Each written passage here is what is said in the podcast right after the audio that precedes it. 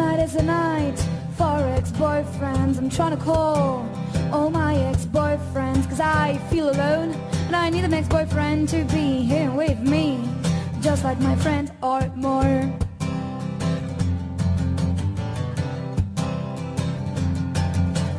Tonight is the night for ex-boyfriends But I think I hate all my ex-boyfriends It's 5 a.m. I can only call my American ex-boyfriend They're not too mean but they're too far for sex Sex, sex, sex So I leave a message to all my ex-boyfriends saying Hey, what's up? How are you my friends? Coming to New York soon, would you be my fuck friend? You'll never reply cause you think I'm just depressed and you're right My ex-boyfriends No, you don't even deserve to have your name in a crap song So I won't say your names anyway, you're big enough to know. It's all about you, it's all about you. It's all about you, it's all about you. It's all about you, it's all about you. It's all about you, it's all about you. The name of us number one, start with a T. He said, hey come on, it's gonna be so fun. But he's the most funny person I have ever met. Anyway, it was gorgeous and sweet. Boring sweet until the day he said Until the day he said Sorry baby, but except Bob Dylan We have nothing in common Age 26, dumped after two months Profession? Liar Liar, liar, liar, he's such a fucking liar. We were in love, so in love, we were so in love, we were in love, so in love, we were so in love, we were in love, so in love, we were so in love, we were in love. The name was number two, start with a K. No, actually start with a C, but with a K you think is the coolest. I was ready to leave Paris for him and be a good housewife in the middle of the Kansas. Bienvenidos una vez más a Pues no mi ciela. El capítulo de hoy se llama Separadas. ¿Cómo estás, José? Bien, eh, siento que nuestro capítulo se llama como una tira de telenovela de Polka, pero Polka nos copió. sí, obviamente Polka nos copió porque lo que nos pasó fue antes de que empezara esta novela. Sí, claramente Polka nos debe por lo menos regalías. Pero ¿cómo estás vos? Yo estoy bien, tuve, unos días medio chotitos ahí, pero repuntando un poco más. ¿Vos cómo estás? Yo bien, ahora estoy como entusiasmada, con ganas de grabar. También tuve unos días medio cachuflos, digamos. Eh, íbamos a subir hoy el capítulo, pero no tuvimos ganas, no nos sentimos así. Y como básicamente el lema que estuvimos trayendo, bajando a la oyentada era hacer lo que quieras cuando quieras y a tu tiempo, decidimos respetarlo. Exactamente. Lo que nos pasó fue algo muy flashero. Nos separamos las dos con una semana de diferencia. Casi una semana de diferencia. Yo estuve en una relación de casi seis años, muy buena y muy linda, y bueno, y tomé la decisión de, de separarme con ganas de, de vivir cosas mías, de tener experiencias propias. Y bueno, y el mundo decidió que iba a entrar en apocalipsis y acá estoy encerrada y pensando todos mis, todas mis decisiones. Pensando por qué fui tan gil. Nada, nada. Este, bueno, yo tuve una relación de un año. eh, formalmente, digamos, el noviazgo duró un año. De hecho, nos separamos el, el día de nuestro aniversario. Bien. Fue muy lindo, la verdad, una experiencia hermosa. Sí, hermoso, hermoso. Eh, por mi parte fue una decisión más mutua. Después, esto capaz se corte, lo aclaro desde ya, pero bueno, después eh, la vida hizo que yo quizás me arrepintiera un poco. Igual bien, todo bien. Yo ya, a ver, yo he tenido otra relación previa a esta, a la que de la que terminé hace poco. También fue una relación larga, fue una relación de mierda, eh, de la que cual no voy a contar ni rescatar absolutamente nada, eso me lo reservo para mi interior. Yo lo que puedo decir es que ya habiendo pasado por una separación previa, ya sabes que el mundo no se va a terminar, ya sabes que probablemente vuelvas a estar con otra persona. No, no es mi primera separación, entonces no lo veo todo de, de manera fatalista, pero eso no deja de hacer que sea, que sea duro separarse, que sea como un, volver a empezar. eh, Sí, totalmente. Bueno, por mi parte yo eh, tampoco es mi primera relación, con lo cual me pasó un poco lo mismo que a vos, pero dado que soy fatalista en general, para mí sí, fue fatal todo. Pero porque lo soy yo, o sea, es como me manejo en la vida, o sea, soy fatalista. Este, pero sí, concuerdo con vos, la vida no termina. Lo que sí es muy loco, eh, no sé vos qué pensarás, como empezar el año ya separándose, es raro. Fue tipo, empezamos el año Con un para toda. arriba. Claro, Eh, yo por mi parte, obviamente no voy a mentir, lloré un montón, no podía comer, estaba con ganas de la nada. Eh, vinieron amigas a cocinarme, también estuve con otra amiga que le estuve haciendo la pata por un momento, nos acompañamos y eso, uy, estuvo bueno, pero a mí lo que me, lo que me había pasado es que después de ese estadio estaba como muy pum para arriba, eh, en el sentido de que sigo estando cada tanto triste, pero en general mi situación era que est- esto, que tenía, tenía ganas de como hacer cosas nuevas, tenía ganas de, de, de vivir otras experiencias, de hacer cosas por mí, porque a mí lo que me, a mí lo que me venía pasando o que me pasó durante mucho tiempo es que al estar en una relación tan larga y al an- anteriormente estar en otra relación larga, hacía mucho tiempo que yo no estaba sola. O sea, claro.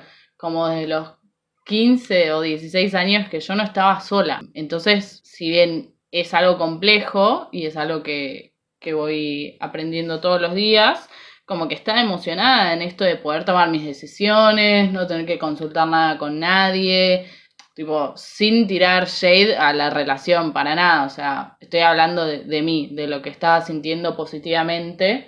Ganas de viajar, había empezado a planear un viaje para el año que viene y de la nada pasó la cuarentena.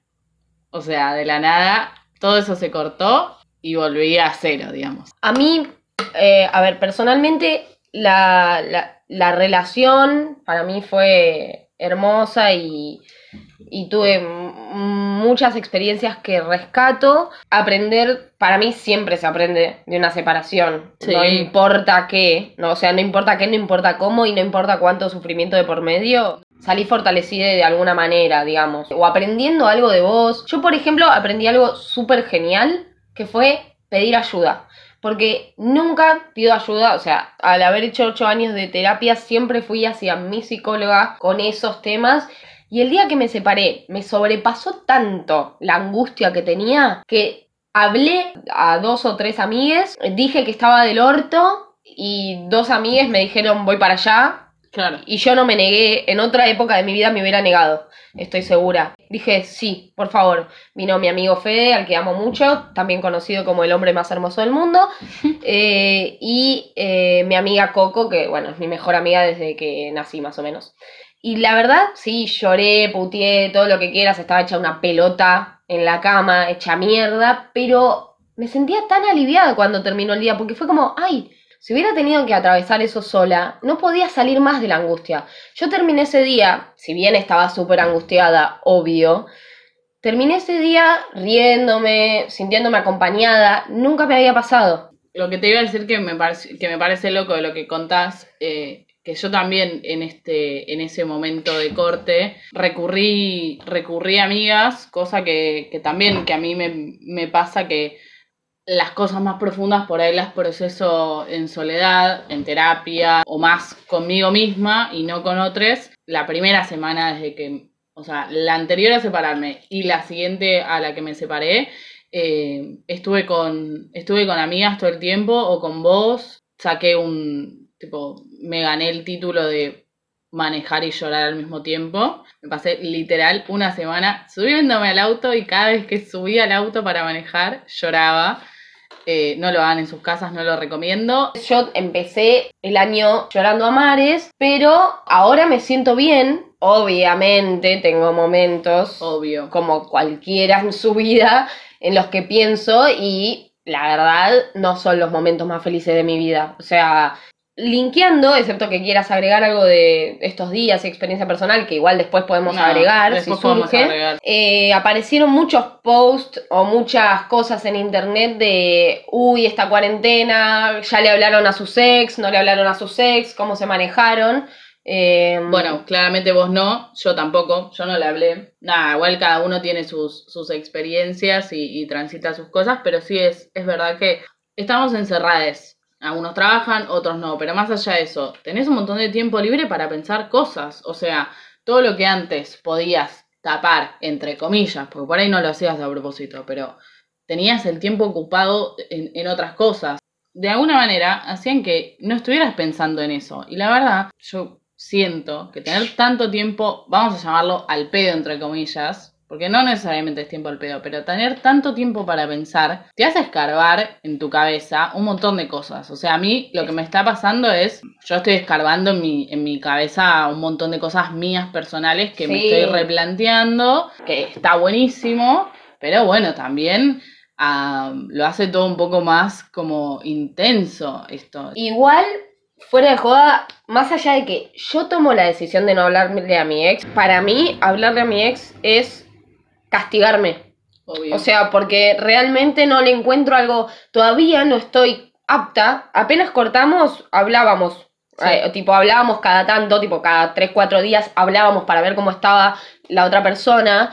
Y la verdad es que a mí eso, creo, aunque fue hermoso, un gesto hermoso de, de las dos partes porque Sí. nos queremos y nos cuidamos, a mí no me hizo bien eso. Eh, pero más allá de mi experiencia personal, no pienso que esté mal. O sea, digo, me parece que hay mucha gente en internet juzgando como, no, eh, no, no hay nada peor que hablarle a un ex. No, bueno, o sea, si vos te. Yo con la mayoría de mis ex me hablo, pero capaz, dependiendo la relación, no está bueno hablar por, por esas cosas porque no te termina haciendo bien. Pero es como todo lo que hablamos en este No, programa. pero quería- Todo está bien. ¿no? Que, no, no, no, está bien, pero quería acla- aclarar porque en internet hay como mucha gente juzgando como, no, bueno, es malo estar encerrado, pero peor es hablarle a tu ex. Eh, o sea, digo, no me parece que mm, tenga nada de malo.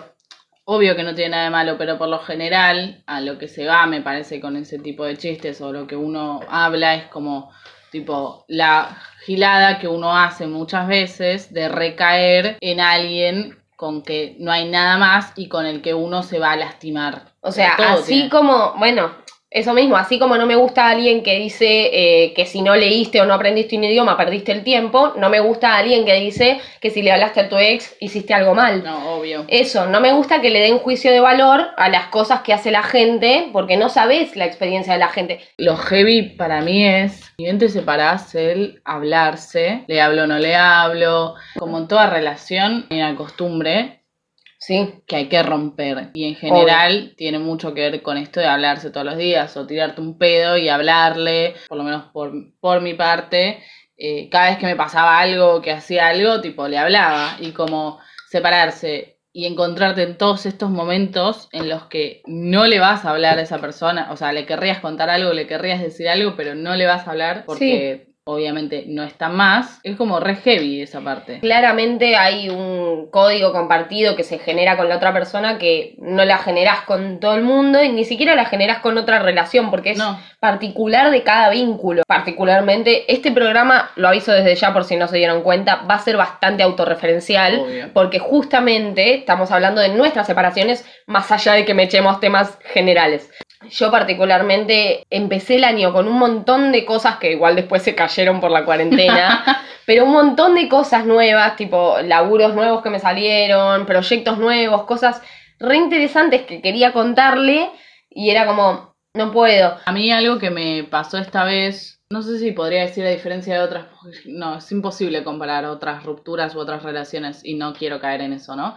Pero esta vez fui yo la que tomó la decisión, atravesé el dolor desde el tomar la decisión. Sí. Es más tremendo de lo que uno piensa que es, o sea, Sí. vos ves una película y ves que uno deja al otro y vos decís, quiero ser el que deja, porque claramente no quiero que me dejen, pero uno siempre flashea y piensa que es más fácil dejar que ser dejado. Y voy a decir que esta vez me pude dar cuenta que es muy difícil. Es muy difícil tomar una decisión así porque si está todo bien, obviamente, ¿no? En mi caso, mm, tengo mucho cariño y mucho amor por la, por la otra persona y lo tuve siempre. Claro. Y tomar una decisión de ese calibre, sabiendo que me dolía a mí, que le iba a doler al otro, que le iba a lastimar al otro y que todo esto lo estaba haciendo por mí, la verdad que más allá del dolor de separarse, es heavy también sentir tipo como, como ese nivel de, de soy un egoísta, ¿no? Como no hay nunca nadie que nos enseñe a querernos y a respetar nuestros deseos. Eso es tremendo. Y, y- Porque nos sentimos culpables por buscar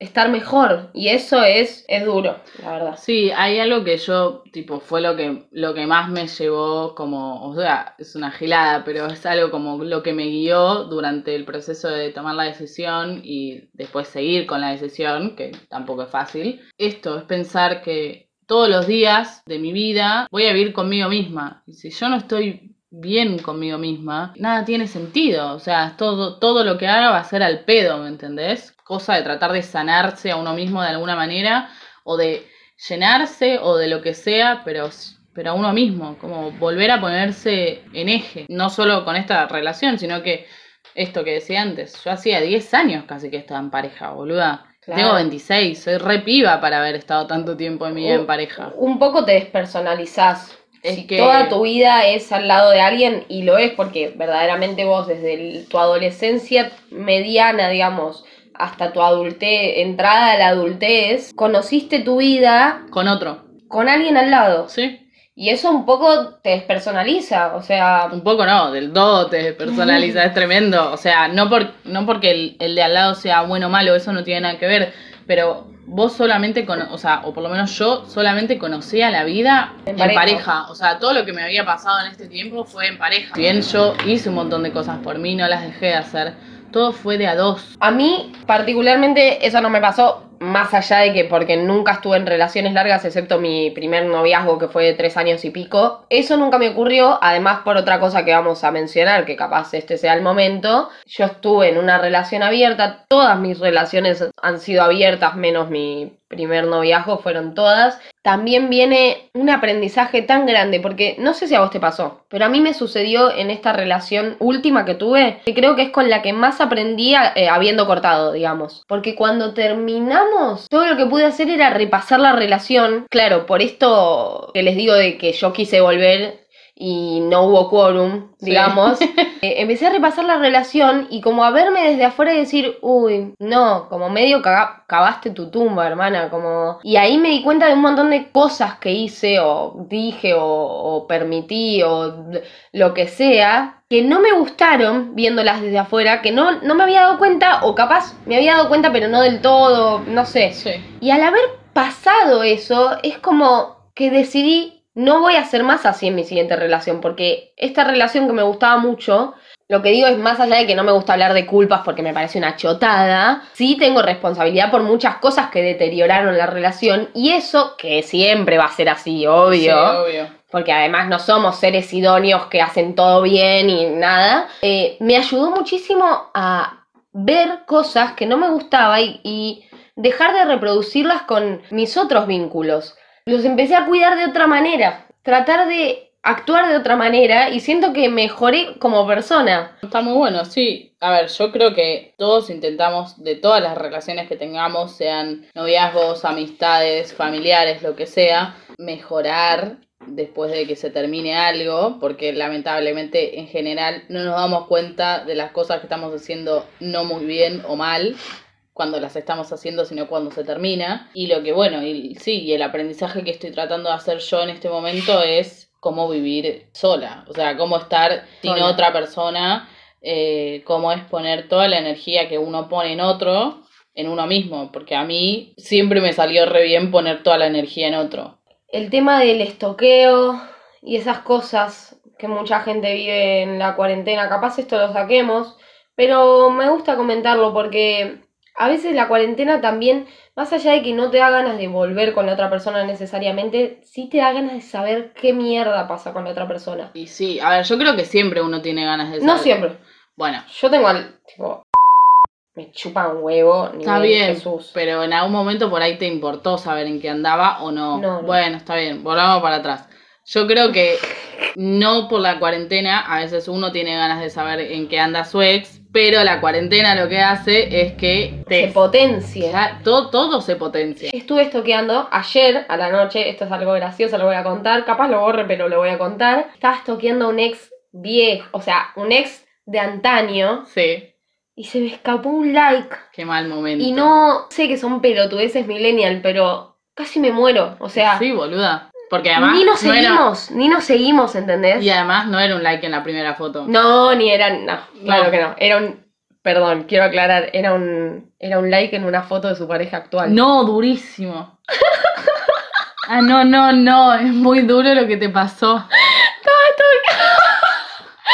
Fue una mierda, chiques. O sea, espero que no estuviera conectada en ese momento porque lo recibió, claro. O sea, Pero igual yo creo que te aparece cuando no, no, no. das like y no, lo he probado mil veces con amigues. Ah, Fue unas altas horas de la madrugada y yo estoy contando con eso como para pensar, bueno, no creo que estuviera tan al pedo como para estar en línea justo en ese momento. Estoy diciéndome eso para no llorar, porque realmente Sí. me siento rebajada. y sí, es que yo creo que este momento de cuarentena, como nos pega a pensar y a reflexionar un montón de cosas, nos pega tipo revisionismo de relaciones. Yo tengo una pregunta para hacerte. A ver. Yo sé que vos justamente acabas de hablar de estar sola, de aprender a estar sola, conocerte a vos misma, pim pam pum, pero si tuvieras que pensarte en una relación próxima, eh, no importa si a mediano, corto o largo plazo, ¿qué tipo de pareja sería? ¿Monogámica, como lo fue tu última pareja?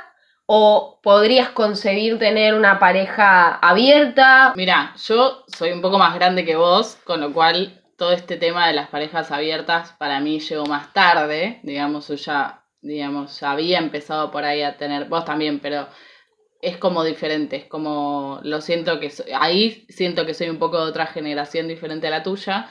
La verdad siempre pensé que, que me sería muy difícil tener una pareja abierta. No lo sé, creo que hasta que no me suceda, Claro, no lo voy a saber. claro, claro, claro. Sí creo que estoy más abierta, entre comillas, a, a que, que eso pueda pasar. A Claro. tener una, No es un no rotundo. no es un no rotundo como lo hubiese sido en otro momento de mi vida.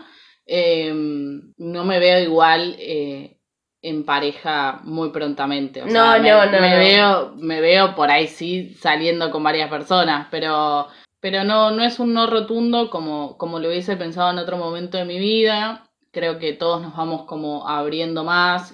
Eh, cuanto más uno va transitando la, vida, más, a ver, o todo el cuento que uno siempre le dijeron o le contaron o creyó que esto de que O se armó también. o se armó, pero que esto de que uno anhela encontrar una persona para toda la vida y cada día que pasa, cada día que, que voy creciendo y cada día que voy eh, nada, Viviendo. viviendo, eh, voy entendiendo que eso es imposible. No, hace muchos años igual que, que no lo creo, por suerte. Creo que también un poco todo este cuento de que tu pareja tiene que ser para toda la vida es algo que, que te re, que te pega re mal cuando te separas, porque realmente, Y se te rompe el mundo. exacto, Básicamente. se- se- más allá que el mundo se te parte en dos porque ya te está separando No, pero también y separarse es un montón. Perdón, yo creo que el mundo se rompe cuando las verdades que hemos construido, que me parece que a esta altura de la vida pensar que hay una verdad es como ridículo, y que no hay una sola verdad o una sola manera o una nada, pero siempre que se rompe uno de estos cuentitos que nos construimos o que nos construyen, se rompe el mundo. Es el paradigma de la complejidad, no hay una sola respuesta a nada. Yo por suerte igual creo que nunca tuve esa, ese pensamiento de una persona para toda la vida. Porque de hecho me acuerdo cuando estaba en la primaria que me gustaban tres nenes. Sí. En realidad me gustaba muchísima gente, estaba enamorada de Gina, la princesa guerrera, bla, bla, bla. Un montón de gente que me gustaba, pero había tres nenes en mi curso que me gustaban a morir. Les escribí una canción. Sí, me ¿verdad? la, me la acuerdo. La tengo grabada, algún día la podemos compartir con ustedes.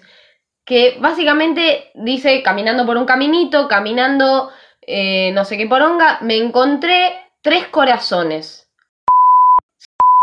Y- Y eso me sorprendió. Sí, la verdad que si te lo pones a pensar, sí. Eh, y en ese momento yo me parece que ya entendí que no iba por ahí la cosa, que ¿por qué elegir, no? Si hay tanta belleza en el mundo.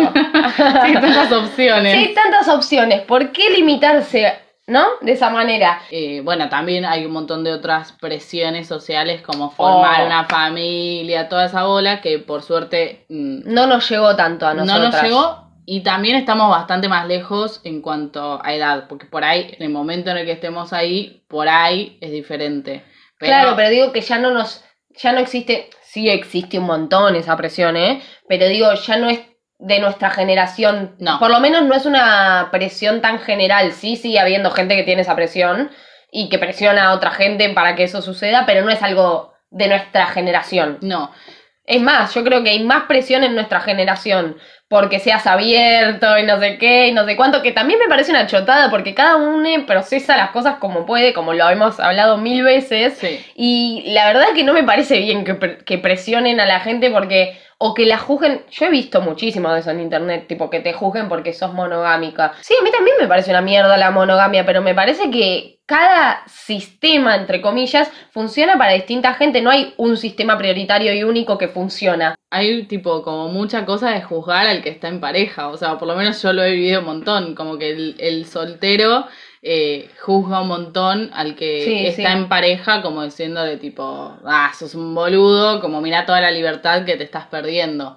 Cada uno concibe las cosas como le sale también, como esta, a Y como le funciona. Sí, Es un sistema. ¿Saben lo que nos costó mucho? Fue elegir la cortina del programa. sí, Porque no queríamos poner una canción que sonara a me abandonaste y estoy sufriendo y la vida es una mierda. Y no queríamos poner una canción que sonara a soy lo más y vos sos una mierda y gracias por irte de mi vida. sí. Nos costó mucho porque en general las canciones de superación son o una cosa o la otra. O estoy hecha un trapo llorando en mi cuarto. O soy lo más y vos sos una basura y no rescaté nada de nuestra Y relación. porque por lo general siempre están esas dos posturas eh, antagonistas de Armadas. Claro. Para mí son arquetipos del separado y ninguno es realista. no, Ninguno es realista. Yo Para mí que- pasas por todas las etapas cuando te separas. Eso te iba a decir. Yo creo que todos pasamos por todas las etapas. O sea, así como te sentís reliberado y te sentís súper empoderado, eh, como podés cantar Britney a los gritos, eh, también podés estar cantando una balada de amor romántica en la que estás re triste, tipo sin bandera, porque el otro te dejó. O porque la cagaste de alguna manera y, y te separaste y estás triste.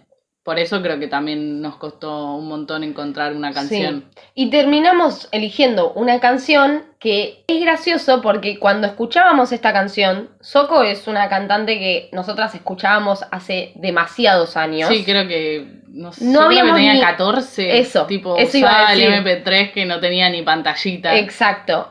Cuando escuchábamos esta canción, ni siquiera habíamos estado en pareja. No, Nunca. y la cantábamos como si y la lo supiéramos. cantábamos como diciendo, sí, I've been there, yes girl. I feel you, sister. tipo, y no, nos pareció que era un tema que era fiel un poco a esto de, a veces me siento una mierda, a veces te quiero llamar solo para coger, a veces me doy cuenta de que vos eras una mierda, a veces me doy cuenta de que estoy sola. Sí, y que también depende cada relación, o sea, como que están estas máximas, ¿no? Pero también todo depende de la persona y de cada relación. Está como esta cosa de tipo, eh, te separaste y tipo, no tenés que coger nunca más con tu ex. Ay, sí. Yo, por lo menos por las veces en las que estuve en esta situación, no lo volví a hacer y creo que no me hubiese servido de nada y por ahí alguna amiga que esté en alguna situación así le diría que no lo haga porque creo que por lo general confunde cosas, pero bueno, hay gente que, que no le confunde una mierda. Yo lo he hecho. Yo lo he hecho, de hecho creo que con casi, me atrevería a decir que todos, no, todos no, la mayoría de las personas con las que dejé de estar, me he vuelto a encontrar una, dos o tres veces eh, para eso nada más. Sí, A veces ha sido un gran error. Otras veces estuvo buenísimo. Y otras veces dije, "Mm, qué paja, como medio al pedo esto. Claro, a mí me, ahora que lo decís, sí me acuerdo un- de, de una persona con la que me pasó y, y que verdaderamente tenía amigas que me decían tipo, no, boluda, ¿por qué lo hiciste? o ¿por qué vas a hacerlo? qué sé yo. Y sabes a, a mí que me hizo de bien, me cayó la ficha de que no quería estar más, nunca más con esa persona. Me pasó una vez eso a mí también. Eso me re, me re, me re ayudó. Entonces, desde que me pasó eso, como que intento no Nunca, siempre intento no juzgar a nadie, ¿no? Pero intento como no dar estas Sí. máximas de decir, tipo, no lo hagas porque. Viste, a veces te pasa, fuera de joda, a veces te pasa que eh, estás así como maquinándote con que querés algo, querés algo, querés algo, querés algo, y una vez que lo tenés te das cuenta de que, de por qué no lo querías en un principio. Claro. O sea, muchas veces o pasa. que cerrás de esa manera. Cerrás de esa manera, sí, totalmente, es como que hace un clic o da un cierre. A veces funciona, lo que pasa es que, otra vez, no vamos a dar la máxima apuesta tampoco de decir, sí, anda y cógete a tu ex porque eso funciona. Digo, depende, como vos decías, de, las, de los vínculos en particular, de las personas en particular, del momento en que lo hagas, porque Sí, no, es lo, no es lo mismo cogerte a tu ex un mes después de cortar o dos días después de cortar a cogerte a tu ex cinco años después de cortar. Totalmente. Está buenísimo saber que esas esas máximas son una chota porque en realidad nadie sabe nada de vínculos. No. Todos estamos acá en pelotas diciendo qué mierda estoy haciendo con mi vida. Entonces ir y decirle a otra persona, no, tenés que hacer esto y hacer aquello y eso te va a hacer re bien y eso te va a hacer re mal. Si no sabemos una mierda de dónde estamos parados y hacia dónde vamos, ¿cómo vamos a dar máximas de cómo tener vínculos si no sabemos ni cómo lavarnos el culo? ¿Y el beboteo aumentó? Desde que me separé. Sí, Sí, por supuesto. Pregunto a vos y le pregunto a ustedes, allá el- los oyentes, quienes se hayan separado recientemente o que recuerden su separación. ¿Aumentó el beboteo online, digamos? Sí, a mí, eh, a mí siempre me gustó sacarme fotos y subirlas. Sí. Eh, hay gente que no. Yo soy tipo hija de, de, de las selfies. Creo que de todas las fotos que tengo, casi todas son selfies. Ya no sé cómo salir una foto que no sea una selfie. Madre de las selfies, diría yo. Bueno, hija de puta, ¿qué me querés decir? ¿Que soy grande? no. Garca. Eh, pero sí tengo una foto de cuando tengo un año y medio que me estoy sacando una selfie en un espejo, debo decirlo. Precursora, tal vez. Y bueno, sí. Eh, Hay que decirlo. Hay que decirlo. No, sí, obviamente. Cuando una es adelantada, tiene que decirlo. Obvio.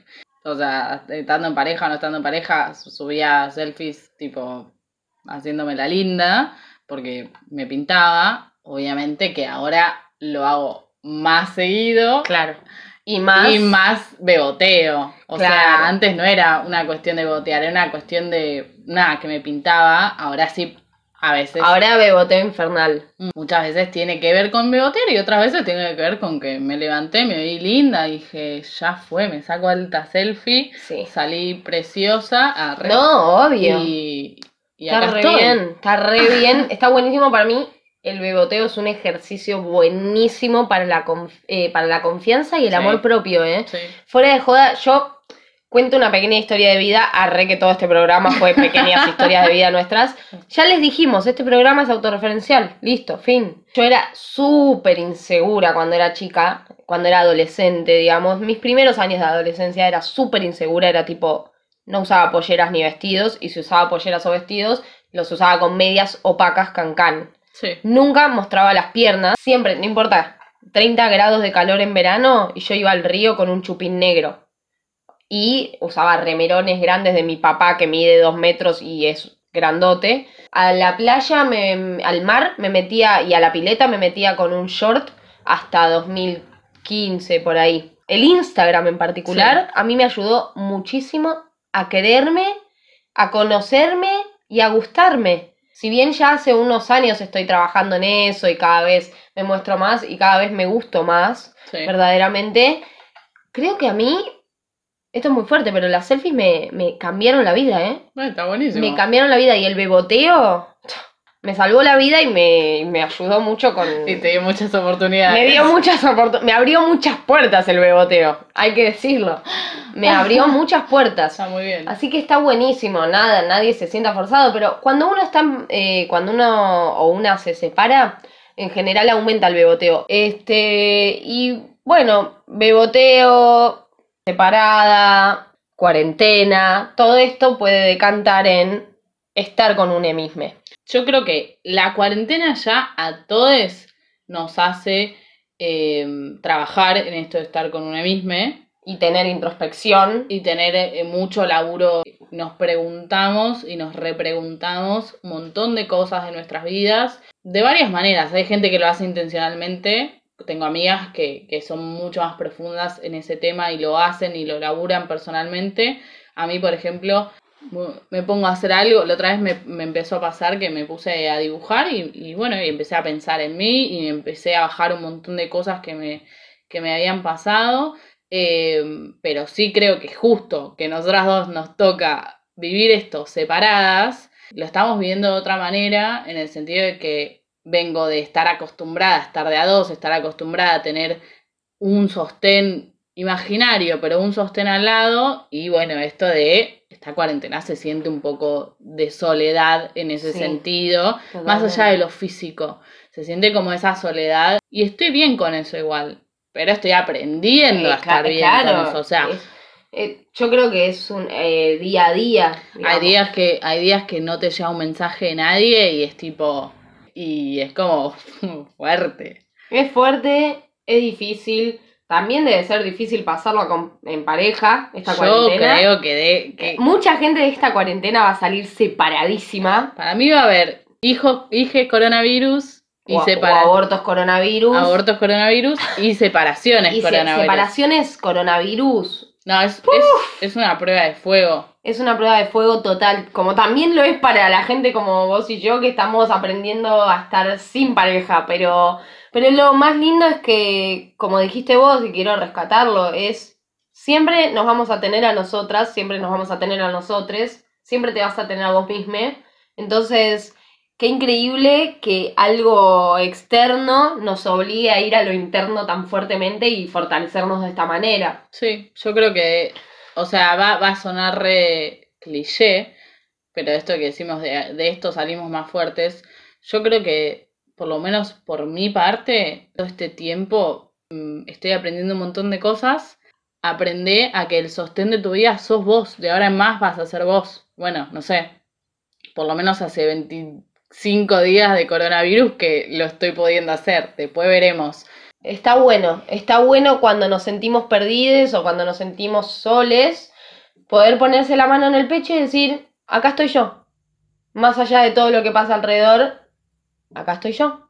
¿Estamos? Estamos, creo que charlamos todo lo que teníamos que charlar. Mezclamos todo. Bueno, fue una ensalada de frutas hermosa y divina porque todo lo que tiene que ver con las relaciones y con los sentimientos más, eh, no sé, como de adentro de uno no son fáciles de, de hablar y organizar, te van saliendo. Mi nombre es José. Mi nombre es Clary. Muchas gracias por escuchar. Tres horas. other, Estuvimos tres horas, una... it was over for no reason, you know, just because it's over. He was Ya lo dijeron en la antigua Grecia. So electric, everything was magic, but he was just a trick, just a fucking Lo del trick. tesoro enterrado de Ricky Ford. Age 33, dumped after three months of dreams and tears and tears and tears and tears. Si mis amigas no vinieron nunca a verme una obra de teatro, Me imagino que no me van a venir a escuchar el podcast. Palo.